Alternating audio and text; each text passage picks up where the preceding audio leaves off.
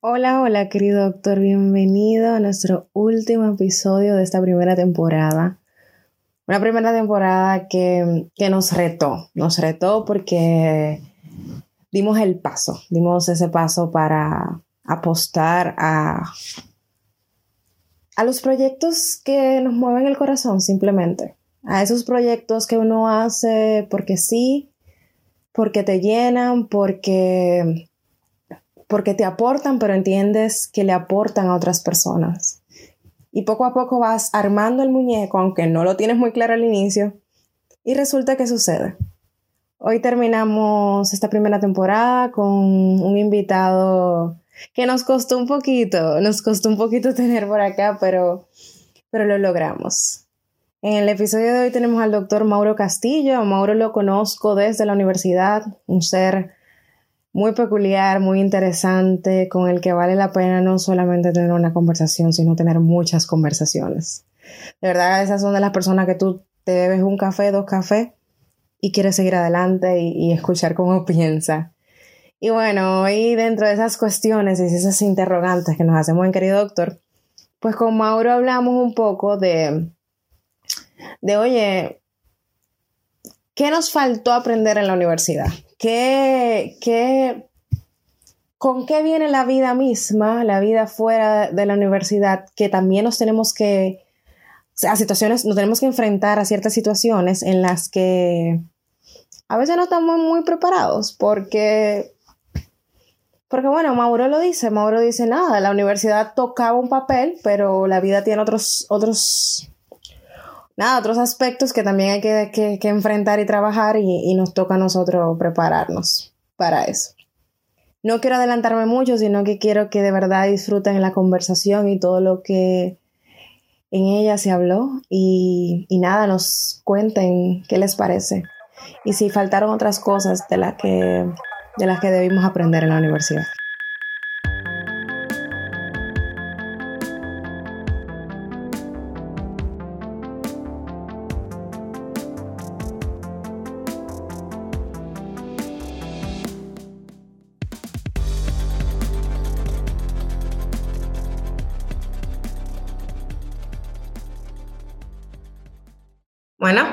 Gracias, Mauro, por estar aquí, de verdad. Súper temprano en la mañana, pero gracias. Y gracias a todos los que nos están escuchando nuevamente. Buenas tardes, buenos días, buenas noches, dependiendo de dónde nos estén escuchando. Em, este es el último episodio de la primera temporada de Querido Doctor y de verdad que me hace muchísima ilusión porque hace tiempo yo estaba buscando esa conversación. Yo siento que, que, yo la necesitaba también, de verdad. y por fin tenemos al doctor Mauro Castillo aquí con nosotros. Eh, nada, bienvenido y gracias, porque yo sé que es muy temprano en República Dominicana. Danke, danke. Um, bueno, sí, eh, está medio tempranito, pero increíblemente está tarde para eh, los días de la semana que uno lleva aquí. Nada, para mí es un placer poder aquí compartir eh, parte de las cosas que pues he aprendido, que he decidido que la vida me enseñe y pues nada, estoy ansioso por ver a dónde nos lleva la conversación.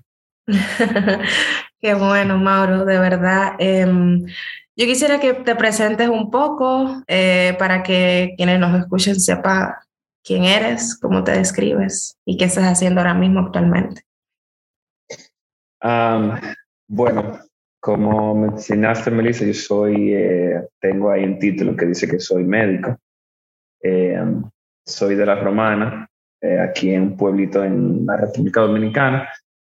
Aunque tengo ya 12, 12 años viviendo en la capital, pues aquí he, he, madurado el grosso de mi vida. aunque sí me gradué de médico, hoy soy dueño de un gimnasio y entonces ahí, como dicen por ahí, encontré el Ikigai, ¿verdad? El punto ahí eh, en el centro, donde tú unes pasión con educación y, pues de esa manera tu vida cobra propósito.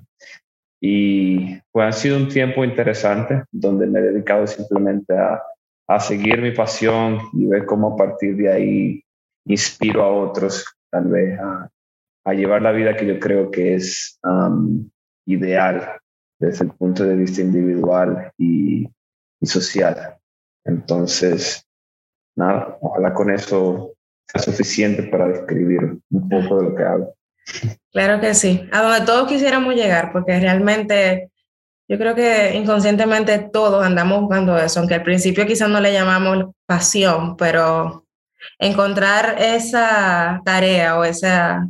Sí, ese, que tu día a día se convierta en algo que no te pese, yo creo que en definitiva es la meta de todo, de todo el mundo, sin darse cuenta. Yo creo que sí. Mm. Yo hablaba con Mauro antes de, de iniciar a, a, grabar y le decía que, que yo estaba loca por, por hablar con él porque coincidencialmente eh, me topo con su libro. Todavía yo creo que cuando yo empiezo a leer sobre, sobre su libro, yo no lo he leído, pero yo empecé a leer sobre las, tú ibas publicando como la, de qué iba a tratar. Los capítulos, exacto. Es un libro que se llama Consejo para todas las edades. Y al final yo fui viendo, me voy topando con los consejos, son siete consejos en total.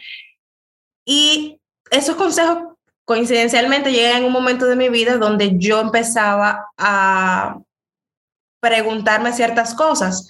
Y yo le decía a Mauro antes de grabar que es verdad, uno, yo salí personalmente de la carrera, salgo con mi título de médico, pero salgo nula con el título de humana o de persona o de, ciudadana.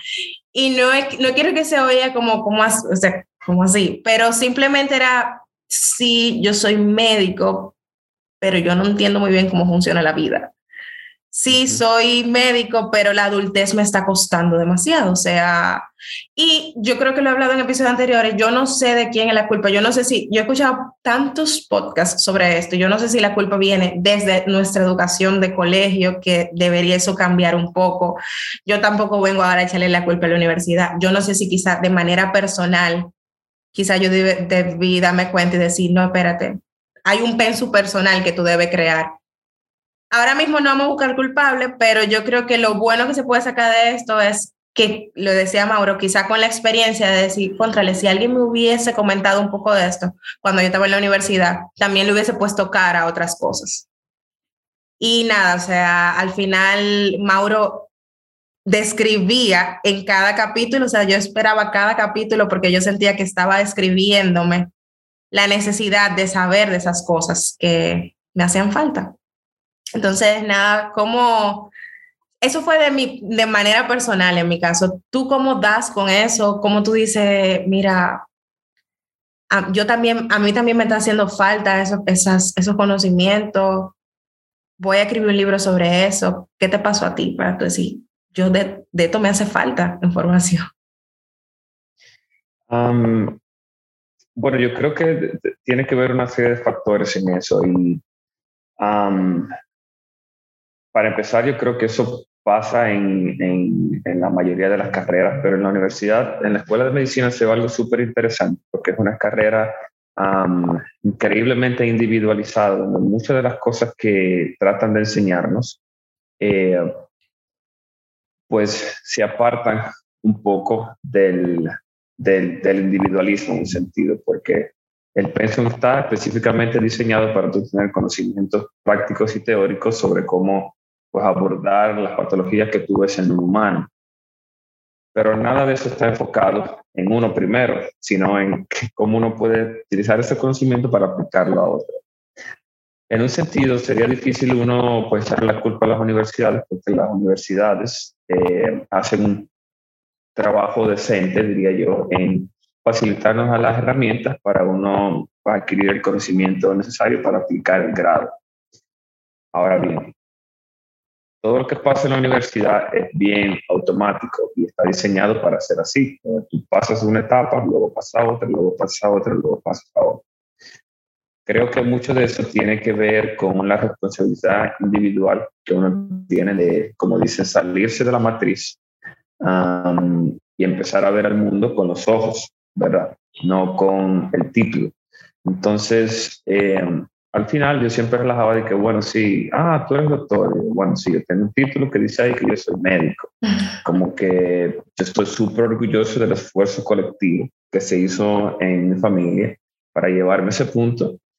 Pero yo era el primero en desestimar como que, ok, sí, eh, como que gran mierda, ¿tú entiendes? tal vez la mayoría de las personas que estemos afuera ni siquiera sabemos hablar empáticamente con un paciente. Claro. Y coño, ¿de qué te sirve tener un grado de medicina si tú ni siquiera sabes hablar con una persona? Hola. Entonces, yo creo que la universidad es muy buena haciendo lo que la universidad dice que va a hacer, pero la parte de la responsabilidad individual, el núcleo familiar que tú tienes, tu círculo social, que muchas veces son las personas que te señalan el camino de la vida, eh, es mucho más importante a largo plazo.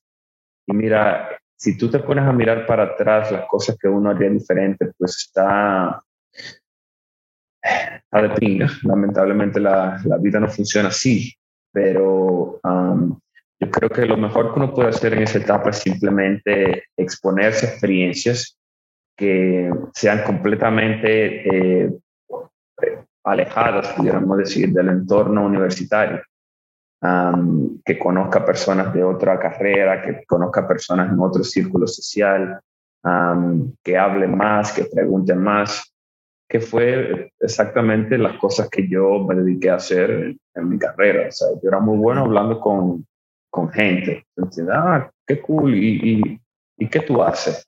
Entonces, este tipo de, de preguntas generalmente te lleva a personas y te lleva a experiencia.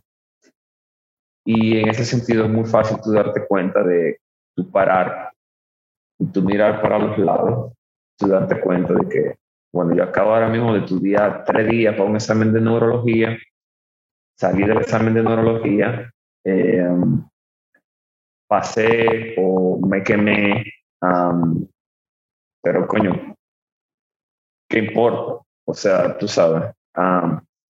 pero en, en, esa etapa en la universidad es muy difícil detenerte y tú mirar para los lados, porque no es el propósito tal vez que de la universidad. Entonces, no sé si por ahí va el, tema que tú quieres conducir. Sí, realmente es eso, o sea, uno quisiera, pero no, si yo me pongo a pensar también, no era que había un espacio quizá, o sea, yo no sé si quizás describirnos como que a nosotros los médicos nos toca crecer tarde en ese sentido. No sé si quizá pudiéramos decir, mira, nos tenemos que enfocar tanto en tanto material, en tanto estudio, en tanto, sí, en tanto aprender de, de cosas que, a ver, no son fáciles, no siempre son fáciles, que resulta que que nada, o sea, nos olvidamos de nosotros, como tú bien decías al inicio, y, y bueno, al final la vida no te va a decir, bueno, vamos a ser, vamos a ser pasivos contigo, porque que estos son los médicos, vamos al pasito con ellos, que yo le faltó un poquito. Pero, pero independientemente de, yo creo que, que quizá tú te diste cuenta, tú bien lo acabas de decir, yo hablaba, yo como que quizá me salí un poquito del molde. Que ahora escuchándote a ti, yo realmente no me di esa oportunidad quizá de salirme del molde, porque quizá yo lo hubiese visto como una pérdida de tiempo, porque salirme del molde era quitarle tiempo a la carrera, que en ese momento era prioridad. Pero entonces termino, me gradúo y me doy cuenta que hay esas prioridades. Esas prioridades como, bueno, para que los oyentes entiendan, si tú quieres, di cuáles los siete consejos con los que tú te encuentras, que tú dices, oye, son necesarios no solamente, o sea, y es porque, a ver, no solamente lo necesitamos ahora, lo vamos a necesitar durante todo el resto de la vida, o sea, son muy importantes. bueno, sin decírtelo en orden, eh, pues uno de los consejos hablaba de decir la verdad, otro hablaba sobre trata de perseguir propósito, no felicidad. Otro decía, eh, hazte amigos con personas más adultas que tú. Otro decía, no pelees con el tráfico. otro decía, eh, como trata de organizar tus finanzas. Eh, y bueno, hay tres que, que no recuerdo.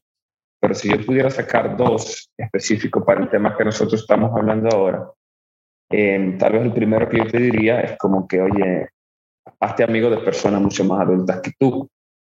Y para mí eso fue una de las cosas más importantes porque durante toda la carrera, eh, fuera de, los asuntos que pasaron en la universidad, yo siempre me expuse de manera voluntaria a un círculo que era, pues, iba a otra velocidad. Y lo que hace eso es que pues, dibuja una línea de perspectiva que cuando tú lo atraes, cuando tú haces ejercicio de traer eso a tu, a tu vida, te dice que uno va muy rápido. Entonces hay cosas que están pasando a los lados que cuando tú ves el, el largo esquema que tiene la vida, son mucho más importantes que estos seis años que tú estás viviendo aquí. Y a ver, cada quien tiene, pues, le da prioridad a diferentes cosas en base a la información que maneja hoy. ¿Se entiende? Claro. Tú muy bien lo dijiste, para ti era una prioridad de eso y pues eso tal vez esté ahora mismo pagándote de manera satisfactoria eh, por los sueños que tú quieres alcanzar en un momento. Para mí eso nunca fue tan importante, o sea, yo nunca quise ser, nunca le di el valor a ser, coño, déjame ser el mejor médico que habito de este país porque yo siento que, que, quiero y que puedo. Nunca fue para mí ese llamado, ah, más bien era, en vez de ser eh, estar hiper enfocado en una sola cosa, yo veía mucho más valor en simplemente abrir el espectro de las cosas que yo podía manejar como ser humano, porque mientras más variables tú puedes manejar del espectro, en un sentido, eh, tú puedes aportar un valor pues más, con más sabor a, a, la sociedad. Porque tú dices, bueno, yo soy el mejor cardiólogo que tiene el país. Chévere. Eh, está genial y esto tiene un aporte significativo en un punto particular en la gran sociedad que nosotros estamos viviendo. Pero yo no estoy seguro si lo que hoy necesita la población dominicana sea el mejor cardiólogo del mundo, ¿te entiendes? tal vez, pero tú ves el día a día y no sé cómo eso tenga un sentido. entonces, esa perspectiva de hablar con personas mayores te dice, mira, tú tienes 22 años, 23 años, y tú te estás matando por tu carrera, eso está genial, pero yo tengo 60, eh, mi esposa tiene aquí 58 y yo te estoy diciendo que tal vez tú quieras considerar como que me para al lado un poquito más, porque yo ayer tenía tu edad, hoy tengo 60. Entonces, ese tipo de cosas, cuando tú lo escuchas repetidamente, como que mierda, eh, te detienen, tú sabes, y te, y te, forzan a pensar en cosas um, en el espectro que tiene la vida. Otro consejo definitivamente sería um, trata de perseguir propósito no felicidad. Y esto es algo que es muy difícil en el día a día de hoy porque uno se ha vuelto pues adicto a la dopamina barata que tú puedes conseguir literalmente pues, haciendo cualquier placer. Um, y eso es algo que yo me he llevado muy al corazón, lo he practicado de manera muy radical, donde tú puedes ver la frugalidad que hay en el tema de las cosas que yo siento. Tú sabes, hoy yo me siento bien, hoy yo me siento mal, estoy feliz por esto, no estoy feliz por aquello, y tú puedes ver cómo tiene una maleabilidad tan eh, pronunciada el tema de la felicidad. Yo hago esto porque me hace feliz. Lo cual, eh, yo no estoy aquí para decir si eso está bien o mal, tú entiendes, pero para mí, pues es, se ve fútil uno tratar de hacer inversiones en un sentimiento de la felicidad que es tan cambiante, tú entiendes, todo el tiempo. Pero tú encontrar un propósito, tú crear ese propósito y alimentar ese propósito, independientemente de cómo tú te sientas, sigue siendo el mismo propósito yo a eso le encuentro mucho más valor de manera personal. entonces creo que eso es un consejo definitivamente que yo me llevo para, eh, para siempre y ni siquiera hablemos del tema de, uh, de la finanza, ¿verdad? yo no creo para nada que el sistema educativo global se interese porque tú y yo eh, tengamos un conocimiento más hábil de cómo funciona el dinero no, no veo cómo eso eh, sea de beneficio para la, para para cómo funciona el dinero globalmente. O sea, el dinero literalmente a nivel global funciona en base a deuda. Entonces, eh, mientras más deuda se pueda generar, eso significa que más dinero se tiene que producir y ese intercambio es que pues hace que la economía funcione hasta cierto punto. Entonces, si yo soy un banco, a mí no me interesa que tú sepas que tal vez saca un carro cuando tienes 22 años y tengas que pagarlo. No es una decisión más inteligente. entonces, hay muchas de las cosas que están ahí que yo me di cuenta, pues, eh, temprano en comparación con mis padres tal vez, pero tú cuando te graduaste tenías qué año, cuántos años? 25. 25. 25 años. Eh, coño. Bueno, yo también tenía esa edad, ahora que recuerdo. Sí. sí. Sí, verdad. Ya, me gradué en el 2016, esa es pila de tiempo, joder pero bueno, ese tipo de cosas son las la que tú no aprendes en la carrera porque tal vez la universidad no sea para eso, ¿entiendes? Entonces, separar la vida que uno lleva en la universidad sobre la vida que uno lleva en ese mismo lapso de tiempo, pero en otras ramas fuera de la universidad, es importante. O sea, tú de, de los 20 a los 25 años tú estás en la carrera, pero también tú estás viviendo y crear una simbiosis entre esos dos el flujos de vida que tú vas teniendo es imperativo, pero tú no lo vas a encontrar nunca en la universidad. O sea, tú tienes que salir. Salir del molde, sí. Que, a ver, creo que, a mí, en mi caso fue como tan drástico porque yo, era lo que te decía, no salí. De hecho, tú hablabas de los, em, de esos consejos que por lo menos tú resuena más. Y a mí en particular, me dio una lección súper grande cuando tú hablabas del tráfico. Y al principio se ve como un poco, bueno, ok, ah, ok, el tráfico, pero luego como que tú lees en, en, pequeñito y tú dices, a ver, es que hay cosas que tú no puedes controlar. Entonces es como, ah, ok, tú lees el tráfico y te queda como que, ah, ok, pero luego te va y tú dices, pero si yo lo aplico en mi caso, cosas que me estaban pasando en ese momento, hay que hacer las paces con esas cosas que uno no puede controlar. Y te decía cuando, no, cuando estábamos fuera de la grabación, resulta que a veces no sabemos que no podemos controlar qué tanto tiempo nos conlleva lograr lo que queremos, qué tanto tiempo nos conlleva llegar a esa, a esa meta soñada, a, ese propósito, a, eso que entendemos que, que es lo que queremos lograr y con eso hay que hacer las paces. O sea, yo entendía en ese, a mí en ese caso me hizo sentido porque mi tráfico era saber que probablemente lo que yo quería tener logrado en un año y medio me estaba tomando dos, tres, probablemente me tome. Y, y así, y así era como que iba, me iba dando cuenta, me iba dando cuenta de que tenía que aprender a manejar mi dinero, que no sabía hacer eso. Me tenía que dar cuenta de que independientemente de que yo logre lo que quiero lograr o que yo me sienta plena con eso que en mi cabeza se supone que es mi pasión, sabe que, que no todo está ahí. Entonces, algo que tú acabas de decir ahora era, probablemente me tocaba a mí aprenderlo ahora, pero, pero me hizo sentido aún más porque, porque lo vi de parte de alguien que estaba como en mi mismo path, como que ok, Mauro es médico también y se dio cuenta de esto. Entonces, nada, probablemente me estaba tocando a mí aprenderlo en este momento, pero yo me decía que quizás si yo hubiese estado en, en el internado, en el preinternado de medicina, ¿qué quizás tú me hubieses recomendado haber hecho y, para darme cuenta de que fuera de medicina había otras cosas por las que interesarme? ¿Qué quizá exacto, ¿qué quizá yo puedo agregarle ahora si yo hubiese estado en el internado a esa vida de internado? Que resulta que se pone un poco cómoda después, porque tú puedes empezar a, interesar en otras cosas. La, carrera en ese momento, a menos que tú te estés estudiando para esos exámenes que son súper, súper eh, largos, la carrera en ese momento te da como tiempo de decir, mira, hay otras cosas. Sí.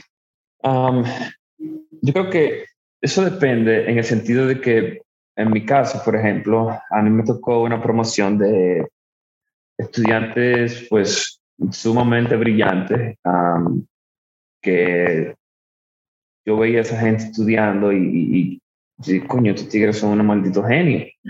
Eh, y yo no creo que yo tenía ningún tipo de interés en socializar, ¿se entiende? Y, coño, lo cual está perfecto, chévere. Pero si una persona se acercara a mí y me dijera, mira, eh, yo quisiera saber si hay algo más, a ese tipo de personas yo le diría que tienes que ponerte, exponerte a experiencias. ¿Y qué significa el tema de experiencias? experiencias significa nomás tú abrirte a posibilidades que te lleven a situaciones sobre las cuales tú no puedas manejar. Entonces, todas las cosas que pasan en la carrera, hasta cierto punto, son predecibles porque tú estudias por un examen, tú pasas un examen y tú luego repites eso continuamente hasta que te entregan un título. Felicidades, ok. pero cuando tú sales de ahí, te pones experiencias, tipo, coño, déjame hacer un viaje con esta gente que yo no conozco, o déjame eh, unirme a este club de gente que está haciendo tal cosa, o déjame meterme en una relación que yo sé que no va a funcionar, pero para que me enseñe algo. Por un ejemplo. o déjame ver qué pasa en este grupo de la iglesia. Ese tipo de cosas te abre una perspectiva enorme y te expone experiencias que te van a llevar a personas, que te van a llevar también al mismo tiempo a experiencias, y tú te vas volviendo adicto a eso. Coño, déjame ver qué piensa esta persona. Bueno, ok, la gente de la religión piensa así, chévere, pero ¿y qué piensa la gente de esta religión?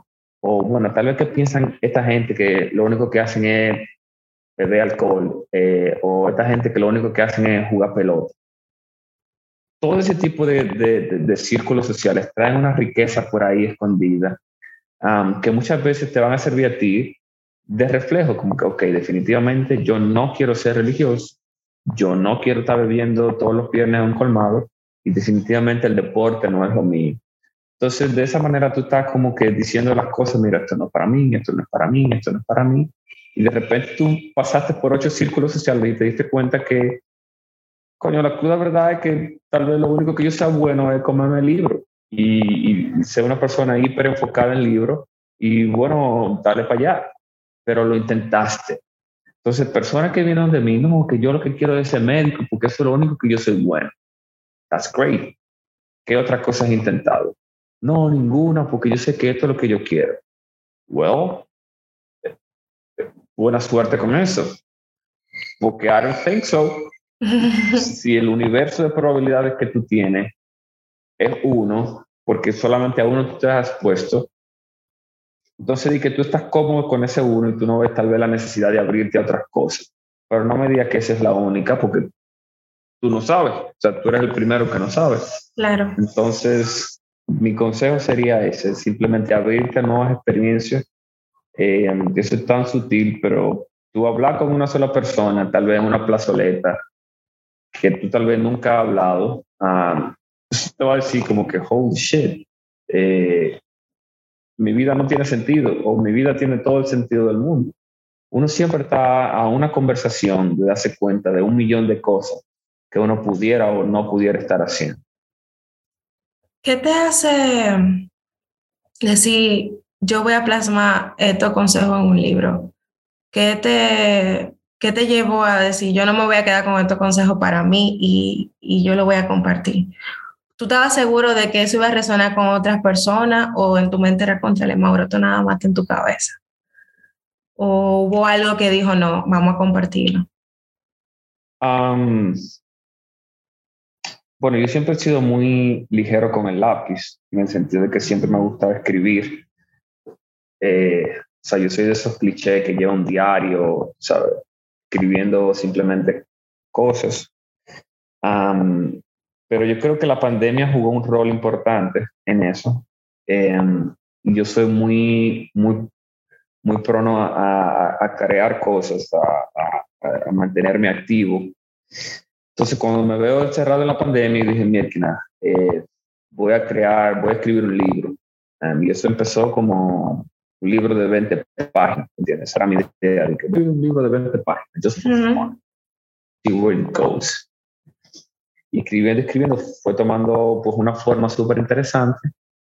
Y cuando yo lo terminé, yo no, a mí no me importaba si una gente lo leía, si dos gente lo leía, como que I couldn't care less. O sea, yo sabía que yo no iba a ser que un New York Times bestseller X.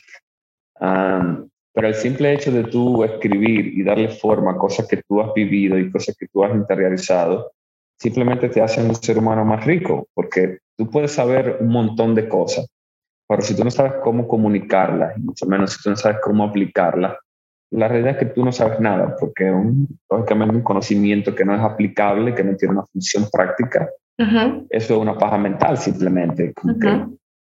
claro. Tú no sabes nada entonces yo creo que fue el hecho de que yo quería entender esas cosas que estaban pasando o que habían pasado con mi vida y comunicarla en la mejor manera que yo sabía, que era escribiendo.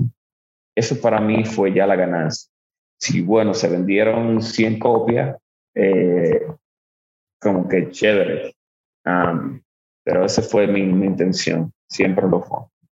Tú hablas de, de decirle, o sea, yo me, me, quedé mucho con eso de, yo no creo que nada más en la carrera del exponte, o sea, exponte a otras realidades, exponte a otras experiencias. Al final esos siete consejos salen porque, de, porque tú te ves expuesto desde la carrera, o sea, tú iniciaste ese salirte del molde desde la carrera, o más bien te dio más duro después, y ahí fue como que lo pudiste interiorizar más, se agudizó con la pandemia, cierto de esos consejos, o realmente tú fuiste como que arrastra, tú te fuiste dando cuenta desde antes muy, o sea, porque me, me pongo como estando nosotros en la carrera, ya tú empezaste a darte cuenta de, hey, hello, hay otras cosas, hay otras cosas. Sí, yo creo que durante la carrera yo siempre tuve una, una personalidad que creo que muchos de mis compañeros se pueden dar cuenta de eso, donde yo no me tomaba demasiada cosa en serio. entonces, ese tipo de, de, poder, hasta cierto punto, te abre puertas que no te abren otras cosas. Porque, o sea, honestamente yo me sentía hasta cierto punto intocable. Eh, como que, óyeme, yo entiendo que tú seas Duarte, ¿verdad? Que es un profesor de renombre en la universidad, pero I don't give a fuck. O sea, what the hell, bro? Tú eres un profesor y tú lo más que puedes hacer es quemarme una materia. What the fuck? ¿Tú entiendes? Entonces, ese tipo de, de, de, de flexibilidad, eso me dio un permiso a mí um, para yo tal vez jugármela con otras cosas. Okay. Eh, um, y exponerme a otras cosas. El simple hecho de yo haber pensado así en la universidad eh, ya, o sea, eso definitivamente me pone en otro asiento, porque mis compañeros en su pleno derecho, ¿verdad? Tal vez como ellos entendían que era lo que tenían que hacer, claro. pues ellos siguieron ahí, coño, chévere, hay gente de esa que está en, en diferentes países haciendo una vaina impresionante, mierda, yo sabía que este tigre iba a ser un fucking genius.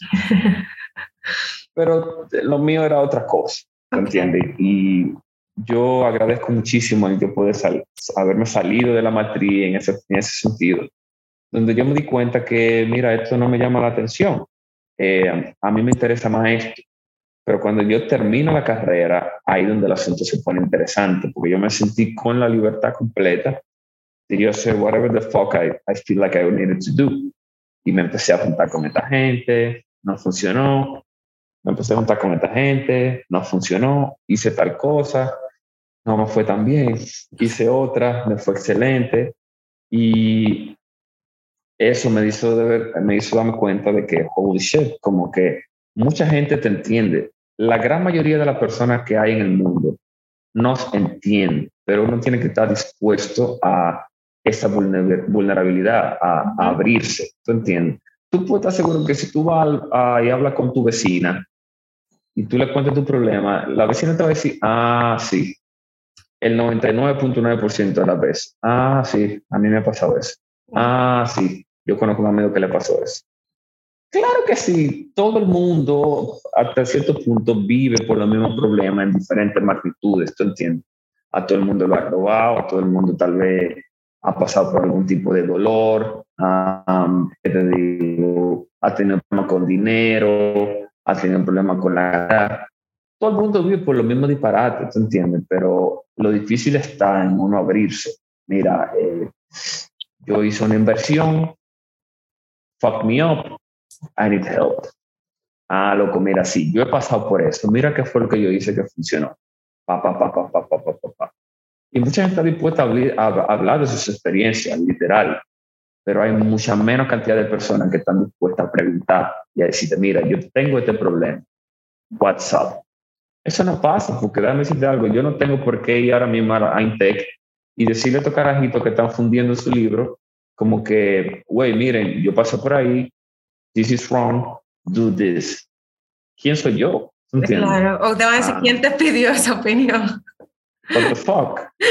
Pero si tú vas, um, tú te empiezas a dar cuenta de quiénes son las personas que están curiosas, ¿tú entiendes? ¿Quiénes son las personas que tal vez esté interesado en otras cosas, que nadie esté dispuesto a, a, a, responder o que nadie esté dispuesto ni siquiera a preguntar. Como voy más lejos, Mauro, probablemente yo era esa carajita que estaba ahí y que hubiese dicho, sí, pero yo no necesito eso ahora mismo. mañana. Exacto, así que muchas gracias. Pero luego, que es lo que ahí yo caigo, yo creo que la vida se encarga de darte esa lección en el que oye momento. O sea, quizá a ti te, te, tocó tiempo de interiorizarla y hacerlo tan más chulo porque tú quisiste que fuera así. En mi caso, yo estoy aprendiendo quizá la fuerza esas cosas. O me di cuenta de que, mira, esto es importante, pero probablemente después de un detonante. O sea, yo creo que al final nos toca como que a todo vivirlo en, aquel, en, en, en un momento de nuestra vida. Yo creo que quizá es como la diferencia en, en el momento en que nos llega tú quizás danzaste con eso y esos aprendizajes y fueron, díale, mira qué ah, pero, díale, pero la vida en verdad funciona así, mientras quizás yo estaba fundiendo con unos libros y entonces luego salgo y me digo, la vida te dice, ven, espérate, que, que hay más cosas y te tocan aprender ahora y quizás no de la mejor manera. Y, y bueno, es verdad, o sea, es así. A ver, yo creo que lo que más yo te aplaudo de pie es el hecho de tú sacar esos aprendizajes porque mira, tú y yo probablemente podemos describir, estábamos juntos en la carrera y ahora mismo uh aprendizaje que ya tú estabas experimentando mientras estábamos juntos en la carrera, a mí me están tocando vivirlo ahora y me están sirviendo. O sea, al menos me sirvió para darme cuenta de, sí, es que eso existe también. Sí, es que es importante saber que la vida tiene esos matrices y que tocan experimentarlo. O tú te apartas de la sociedad, porque es tan simple como eso. O sea, o tú definitivamente dejas de ser un ente social. Pero sí. Sí, realmente uno siempre está, o sea, la vida en un sentido, siempre está diciéndonos eh, lo mismo, in a way. Pero uno nunca está o pocas veces está dispuesto a a ir un poco más despacio y, y abrirse, ¿tú entiendes? Porque, óyeme, tú con 20, 22 años, que yo venga a hablarte de dinero, como que, yo, um, hold up, yo tengo un examen de X mañana. Entonces, eh, ese tipo de cosas, como que no, que la vida nunca me dio esas señales. Are you sure? Porque, no sé, loco, o sea, tú tuviste tal vez ciertos amigos que siempre veían hablando de dinero y hablaban de vaina y tú simplemente no estabas en eso. Entonces, tal vez no es que la vida no, o sea, no te está dando señales en el momento, sino que tú no tienes las herramientas necesarias o no te has, no te has preocupado por desarrollar las herramientas necesarias para tú, pues, tener esa sensibilidad de, de de, ok, déjame yo cerrar este libro, porque yo entiendo que ir a ese concierto en casa de teatro, donde van a estar este tipo de personas, tal vez me puede enseñar una cosa que no me lo enseñé en este libro. Aunque pasen C, tú entiendes, pero por lo menos ya yo sé lidiar con este tipo de personas. Entonces, si tú lo único que está ahí hiperfocus en, coño, quiero graduarme con mérito, lo cual está perfecto y yo le el motivo de toda la gente que quiera hacer eso.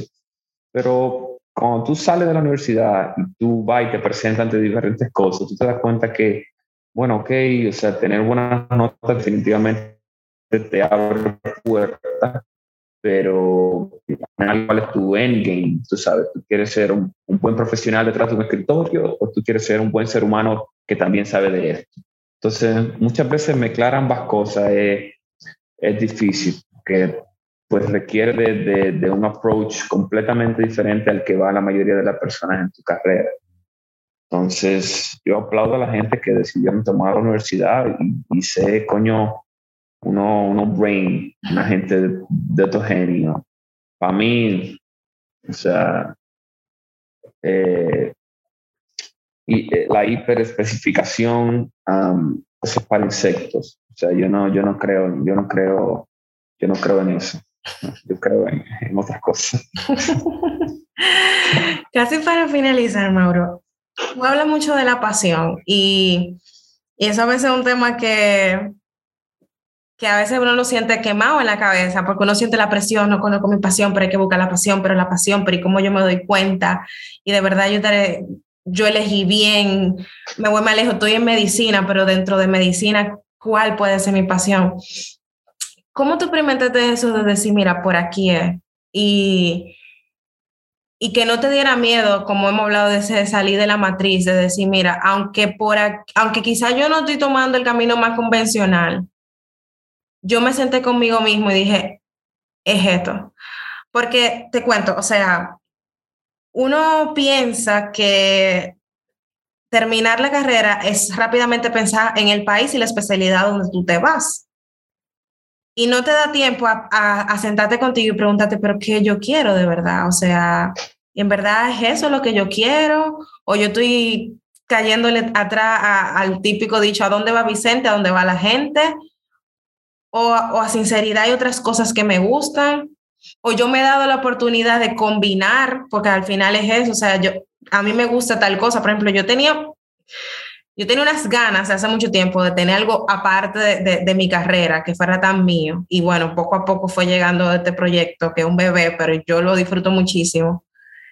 Y, y a mí me daba miedo, o sea, yo decía, ¿qué hace una doctora con un podcast? No te van a coger en serio. O sea, yo tuve mucho tiempo como pensando en, esto, esto pega, o sea, al final esto pega o esto no pega, o, o yo estoy haciendo esto y esto no va conmigo. Pero en ese proceso me topo con libros que dicen, mira, al final tú eres que une todo, o sea, no, hay, no es que algo tiene, o sea, las cosas van a funcionar porque tú eres la que está uniendo, ya sea tu podcast con tu carrera, ya sea tu, tu hobby con tu carrera, en tu caso personal, tú tuviste que hacer un ejercicio, una introspección y decir por aquí es, o fue entre prueba y error, o tú tenías claro de que tú no querías ser infeliz en una especialidad por, por tener una especialidad. ¿Cómo fue ese proceso? bueno, yo definitivamente sabía que no iba a ejercer eh, la medicina típica en este país. Ese, fue, ese fue el aprendizaje más precoz que yo tuve en la carrera. Eh, y eso fue algo que yo decidí en el momento en que hice el internado de ginecología. No, esto no va a pasar. This is not how I want to live. Esto no es una calidad de vida. So, fuck you. Ay, perdón, yo estoy haciendo seña aquí, pero yo soy muy expresivo. Um, entonces, el tema con la pasión es que la mayoría de nosotros ya sabe cuál es su pasión. Te lo juro tú estás en la universidad, tú estás en el colegio y ya tú sabes cuál es tu pasión. O sea, tú un día, no como que un día tú amaneces y tú vas a un bar y tú descubres, ah, mi, mi pasión es servir cerveza. No. Entonces, lo más difícil está en tú creer verdaderamente que esto es lo que tú quieras hacer y que para tú llegar ahí tú tienes que renunciar a esto que tú tienes tu vida entera pensando que es así. Esa es la parte difícil. El tú apostar a que esta es tu pasión y que tú puedes tener una vida digna a raíz de tu pasión. Todo el mundo conoce su pasión. Ahora, si yo te digo, Melissa, mira, eh, tu pasión, tú tienes que enfocarte más bien en, ah, en hacer podcast y educar a los mismos médicos. Tú me vas a decir, a mí me gusta el podcast, pero yo no sé si eso sea suficiente para yo pagar la electricidad aquí en Alemania y pasan cinco años y tú tienes el mismo pensamiento en la cabeza. Coño, yo creo que yo debería hacer un podcast, yo creo que debería hacer un podcast. Pasan 10 años y tú, tú eres dueño de un podcast médico y tú coño, el Joe Rogan de los médicos, como por así decirlo. Pero no que tú me vas a decir a mí 10 años después que tú acabas de descubrir tu pasión. Tú tienes esta pasión de hace 10 años, pero tú misma le estás diciendo que nada, esto no es suficiente, nada, esto no es suficiente, nada, esto no es suficiente. Entonces yo hice lo opuesto. Yo dije, bueno, a mí siempre me ha gustado el ejercicio. Eh, it happens que yo tengo un grado de medicina. Entonces yo voy a unir las dos cosas, que se joda todo el mundo. ¿Te entiendes? Eh, entonces ese salto es el que no todo el mundo está dispuesto a hacer.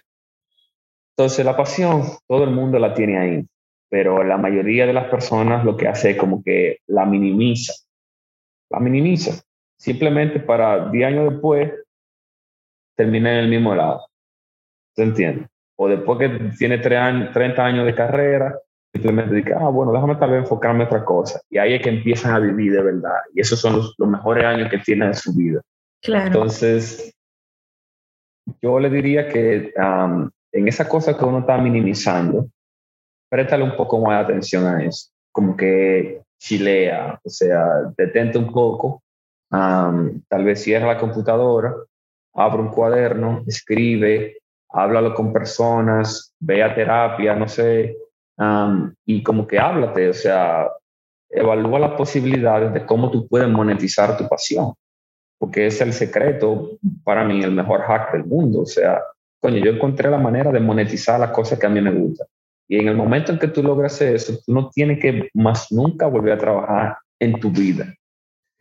Mi novia me relaja y que, coño, tú te ves tan bonito en bata, ¿tú no crees que en algún momento tú puedas volver a un hospital? Y yo le digo, bueno, si yo compro el hospital, eh, tal vez yo pueda volver al hospital. Pero es una manera de ver. ¿Y qué hacemos con el miedo? Yo sé que siempre va a estar. Y a mí me gusta mucho preguntar eso porque yo ahora mismo no he dejado de sentir miedo desde que salí de República Dominicana. Y no me da miedo decirlo porque, valga la redundancia, porque yo creé esto mismo para, yo, yo entendía, tú bien lo dijiste, el poder que hay detrás de vulnerabilizarnos. O sea, yo no quisiera que nadie crea que yo estoy aquí con los dientes, no, yo estoy detrás de lo que yo creo y espero que sea mi pasión, pero con mucho miedo. Y yo sé que a nadie se le va a ir, pero me gusta escuchar como gente que ya va por ahí, qué ha hecho con el miedo, cómo lo va enfrentando. Mira, eh, el miedo siempre va a estar. Al final de todo es una, pues algo biológico, imposible de uno pues predecir, pero cuando tú, cuando yo me veo con miedo, por ejemplo, eso también significa al mismo tiempo que el esfuerzo que yo estoy poniendo en creer en mí, en apostar a mí, está bajito. Ok, entonces, mientras más uno apuesta a sí mismo, mientras más uno apuesta a sus habilidades, mientras más uno apuesta y confía en que uno está tomando la mejor decisión que uno puede en base a la información que tiene, mientras más uno apuesta a eso, el miedo disminuye. O sea, no hay manera de que tú puedas tener una confianza ridícula en ti mismo y al mismo tiempo estar cagado de miedo, porque simplemente no, van. Ah, claro. Entonces, ah, ok, tú tienes miedo. Coño, bienvenida a ser humano, ¿tú entiendes? Chévere, tú tienes miedo. Pero dime la otra cara de la moneda, o sea, ¿qué está diciendo la otra vocecita? Eh, porque si tú misma te estás minimizando, como que, mira, sí, yo tengo miedo, pero también yo soy bruta entonces tal vez yo tenga, yo tenga derecho de tener miedo, porque yo soy bruta. Entonces, coño, me dice, tal vez, tal vez tu enfoque tenga, tenga que ser otro, o, o, o, háblate diferente a ti misma. Pero si tú me dices que tú tienes miedo y al mismo tiempo tú me estás diciendo que tú no has hecho el ejercicio de interiorizar las cosas, las herramientas que tú tienes, las habilidades que tú tienes y cómo tú puedes aplicar eso a las cosas que tú estás haciendo, entonces digo, no te preocupes por eso, o sea, enfócate en, las cosas que, que, tú sabes que tú dominas, que tú sabes, porque yo me le paro en un escenario cualquiera, puede ser, coño, los mejores médicos de este país, yo te voy a decir, oye, el sistema de salud aquí es una mierda. A mí no me importa quién tú seas, loco. El sistema de salud aquí es una mierda y usted es parte de eso también. A mí no me importa, se lo voy a decir. Porque es que tú lo ves, o sea, tú ves cuando tú vas a un hospital, tú ves cuando tú hablas con un vecino, que tiene tu entrada de lleno de aceite y tú vas a consulta, te dice el médico, y coño le dice, ah, mire, eh, bebas esta patilla. Entonces, mi hermano, no me venga a decir a mí que no hay un problema con el maldito sistema de salud, y usted es parte del sistema de salud, y usted es una cara del sistema de salud, y usted no está haciendo un coño. Entonces, sí, usted, usted es parte del problema. Se lo digo a quien sea, porque yo me he adueñado de, de, las cosas en que yo creo y, y el cómo yo la expreso. Entonces, para mí el miedo eh, hay una película, bueno, Dune, no sé si tú la viste recientemente. No la vi. Una de, de, de, las cosas que se dice mucho en los libros, una frase que se repite, es que eh, fear is the mind killer. Es el miedo lo que va matándote la mente, matándote la mente. Entonces, está bien, tú tienes miedo, pero, pero créete, créete a ti mismo más. ¿Entiendes? Apuesta a lo que tú quieres decir, tú lo puedes decir por lo menos con autoridad. Porque tú puedes tener miedo, pero si tú sabes cómo comunicar las cosas, tú sabes, con cierto lenguaje, con, cierta, con cierto carácter, nadie se va a dar cuenta que tú tienes miedo, empezando por ti mismo. Claro. Entonces, yo me iría por ahí. Qué bien. Ay, Mauro, me encanta. De verdad, yo, estaba, yo creo que yo estaba necesitando de tomar que la misma plataforma. Esto fue una conversación para mí, entonces de paso ya la voy a publicar. Exacto. o sea, es así que yo lo veo. Yo, yo quiero aprender de otros, porque ese fue mi, mi clic. Yo dije, tú sabes que yo voy a aprender de quienes yo creo que, que me pueden enseñar. Yo estoy haciendo, literalmente, con querido doctor, yo creo que estoy haciendo mi escuela para la vida. Y... Mm de paso, quien quiera y se siente identificado o entienda que en este momento está necesitando, pues que aprenda conmigo aquí también. Sí, dos por uno. Exactamente. Mauro, gracias, gracias por, por tomarte tu mañana y, y, y hablando de, de cosas que, que, yo digo, mira, todo el mundo está necesitado de escucharlo. Aunque ahora mismo no sea su prioridad, aunque después diga contra, le hablaron de esto y lo necesito para este momento, todos vamos pasando por ahí porque la vida no nos da tregua y hay que aprender. Hay que aprender. 100%.